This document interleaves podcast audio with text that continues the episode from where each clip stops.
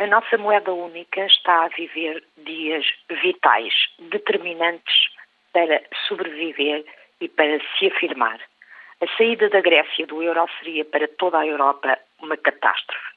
Os efeitos são imprevisíveis, como várias vozes têm alertado. Por isso mesmo é preciso que a Grécia e os outros 18 países do euro voltem a aproximar-se. O que está em causa é demasiado importante para se destruir. A Grécia tem de apresentar propostas sérias e credíveis, respondendo ao desafio feito por Merkel e Hollande. Os líderes europeus do euro devem aprovar o mais depressa possível o início das negociações.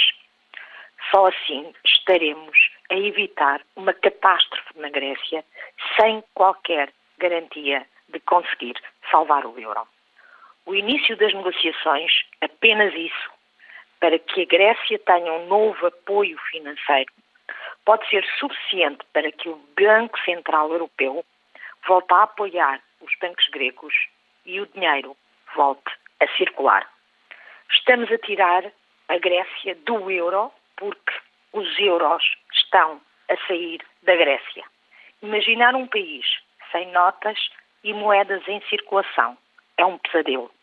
É condenar as pessoas quase à troca direta ou a viver numa economia de guerra, com senhas a servirem de meio de troca. Será muito pior do que toda a austeridade já vivida pela Grécia, toda a austeridade que nós já vimos. Porque é possível uma realidade pior do que a austeridade. Vamos acreditar que a nossa família do euro, da qual faz parte também a Grécia, vai conseguir ultrapassar este problema. Para isso é, será necessário que entreguem os gregos um plano.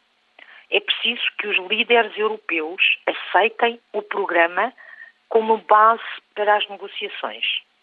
Só isto seria suficiente para garantir um financiamento transitório de emergência para os bancos reabrirem e as notas e moedas voltarem a circular.